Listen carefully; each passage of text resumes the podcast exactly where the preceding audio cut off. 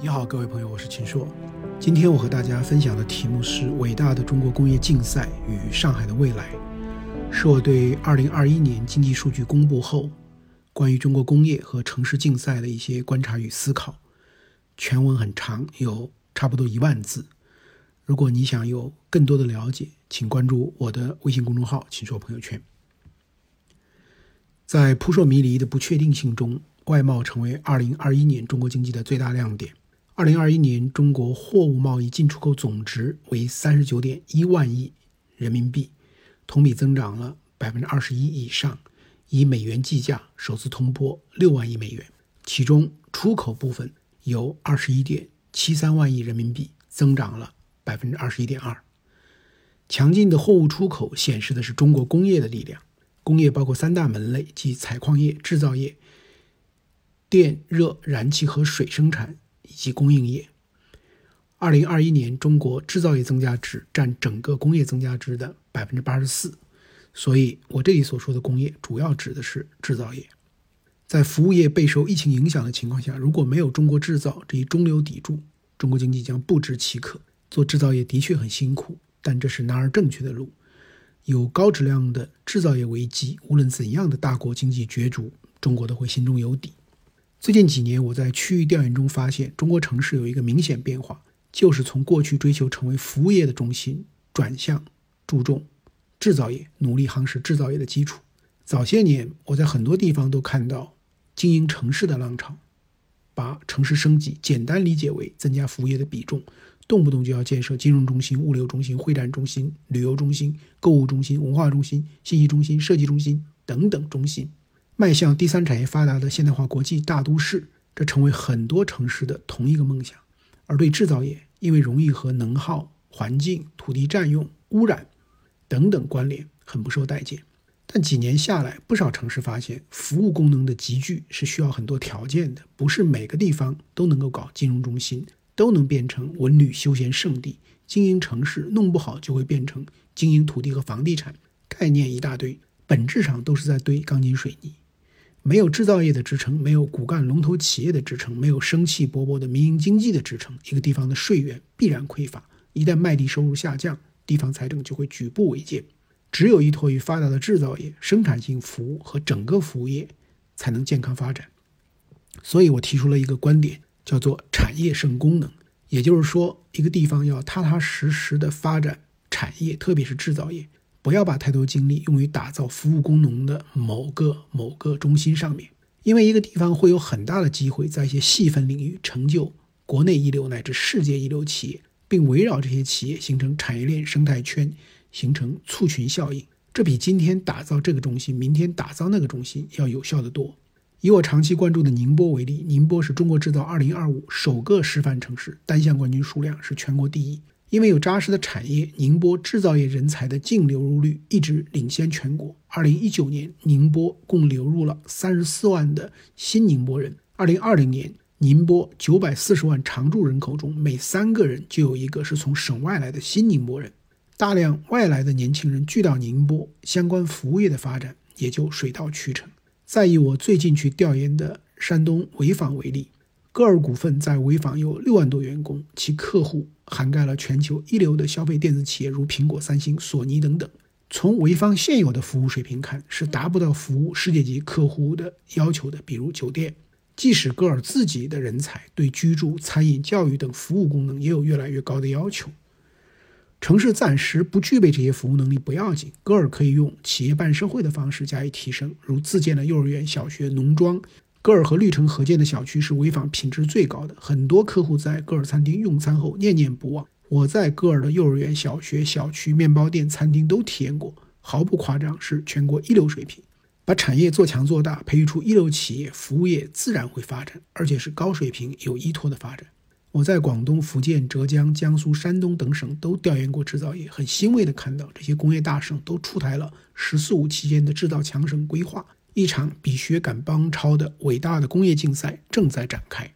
这场竞赛比的是谁能够占领产业链价值链的高端和龙头地位，谁能打造万亿、千亿规模的新兴产业带，谁能在解决卡脖子问题方面克难攻坚？谁能在数字化和绿色转型中跑到前头？谁能涌现出更多的五百强单项冠军和专精特新的小巨人？我还注意到，过去以数字经济见长的城市如杭州，提出了新制造计划，将数字经济和制造业并列为高质量发展的双引擎。首都北京的定位并非工业大市，但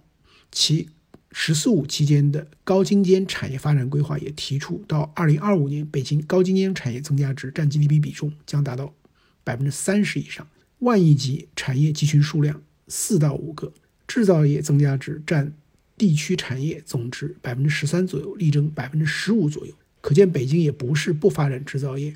而是发展高端制造、智能制造。二零二一年，北京累计生产新冠疫苗五十亿支。中关村示范区规上企业总收入增长百分之二十以上。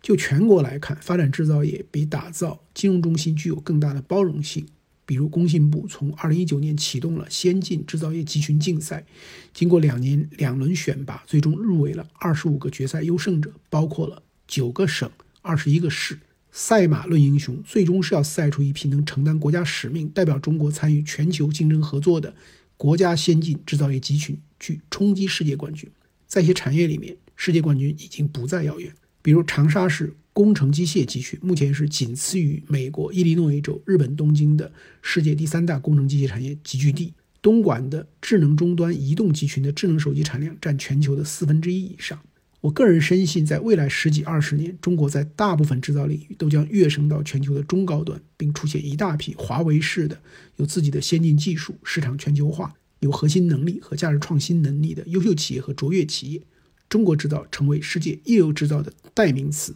这并不只是梦想。在我们讨论这场伟大的工业竞赛时，有一个城市应该首要提及，无论如何也绕不过去，这就是上海。已经有很长一段时间，时不时就会看到上海丢失了中国最大工业城市桂冠被深圳、苏州超过的说法。二零二零年，中国城市工业增加值的排名确实是深圳第一，上海、苏州排二三位。二零二一年，苏州又冲到了第一。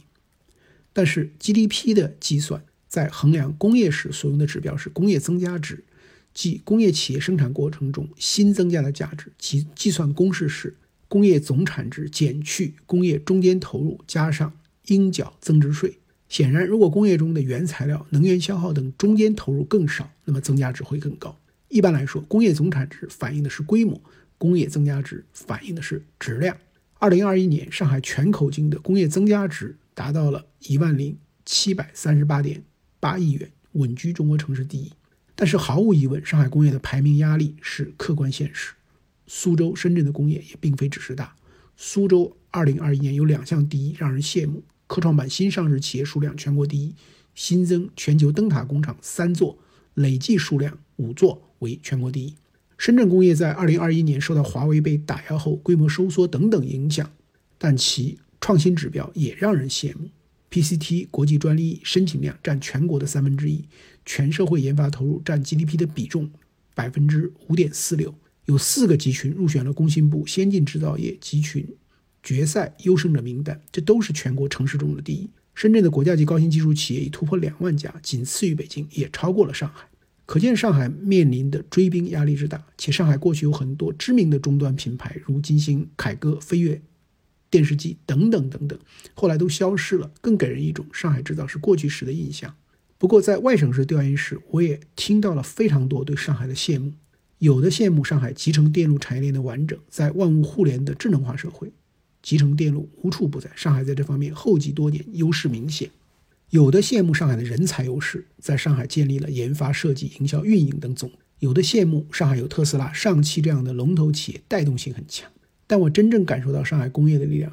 是有一次和科技口的企业家交流，他们说。全世界有哪一座大城市可以生产大到卫星、火箭、飞机、航空发动机、驱逐舰、燃气轮机、核电发电机，用于西气东输的正压、通风防爆电机；小到可以生产芯片、药片，也就是生物制药、IP 影片，那只有上海。还有一次，我碰到华为的朋友，他们说华为被卡脖子之后，不少地方都表示要帮助华为渡过难关。看来看去。最能帮上忙的还是上海。上海、深圳、苏州这三座兼具规模、质量和创新的城市，要说工业之大，我看未来上海未必能占优；要说工业之新之强，苏州、深圳也各擅胜场。我倒觉得上海不要去找中国工业增加值最大的城市、中国最强的工业城市等等标签。在我心目中，做中国面向世界、面向未来最不可缺少的工业城市最重要。为国家担起研制精深、精尖、精纯的核心技术使命最重要。充分利用自身综合优势，更好地服务周边城市，把长三角打造成二十一世纪全球最具竞争力的新工业地带最重要。而这些方面，上海也最有优势。我在上海听不止一位科创企业家表达过类似的意思，就是在上海做产业，如果不是高大上的方向，没点技术含量，只是为了赚点钱，那都不太好意思说，也没有多少人愿意跟随你。根据上海市先进制造业发展“十四五”规划，到二零二五年，上海的高端产业重点领域要从国际跟跑向并跑、领跑迈进，成为联动长三角、服务全国的高端制造业增长极和全球卓越制造基地打下坚实基础。展望二零三五年，实现更多关键核心技术自主可控，基本建成高端制造业增长极和全球卓越生产基地。这就是上海工业的定位。同时，这也是客观条件的倒逼，因为上海在土地和劳动力成本等方面没有做一般制造业的优势，倒逼自己必须在集成电路、生物医药、人工智能这样的先导产业上加油，在电子信息、生命健康、汽车、高端装备、先进材料、时尚消费品这样的重点产业上发力，在下一代通信、类脑智能、新型生物制造、氢能高效利用、深海空天开发等未来产业上布局，在。总集成、总承包服务、研发和设计服务、产业电商等知识密集型生产性服务业上开拓。上海只能向高处行，向精深行，向创新行。我看到今天上海各级政府对先进制造业的服务扶持可谓不遗余力。特斯拉的服务自不必说，已经启动的总投资达一千亿元的中芯临港基地项目，创造了从签约到开工一百天的新速度。土地等项目拿地即开工的做法正在推广。我在上海的科技小巨人企业爱维电子听说，他们落户闵行区三年来，因为复合增长率超过百分之四十，遭遇了研发人员不断扩容、办公空间连连告急、新引进人才落户难、高端人才入职时无法同步解决落户、子女很难到优质学校就读等难题。上海经信委闵行区领导多次帮助解决，闵行区委书记不久前还专门上门。提出了，对于好项目不能让企业等地，而要让地等企业亲自打电话，由区委督办，新庄镇牵头推进解决用地问题。听到人才落后的瓶颈，主要是爱维电子旗下一家子公司目前并非高新技术企业，所以其签约员工很难像母公司那样申请人才引进。书记当场打电话给区人社局负责人了解相关政策，说有一个政策通道要用好。区经委向市经信委推荐，把这家子公司也纳入市重点企业名单，再报给市人社局审核，就可以视同高新技术企业。二零二二年一月十九日，上海市政府印发了新时期促进上海市集成电路产业和软件产业高质量发展若干政策，对零部件、原材料等自主研发取得重大突破，并实现实际销售的集成电路装备材料重大项目，对 EDA 基础软件、工业软件。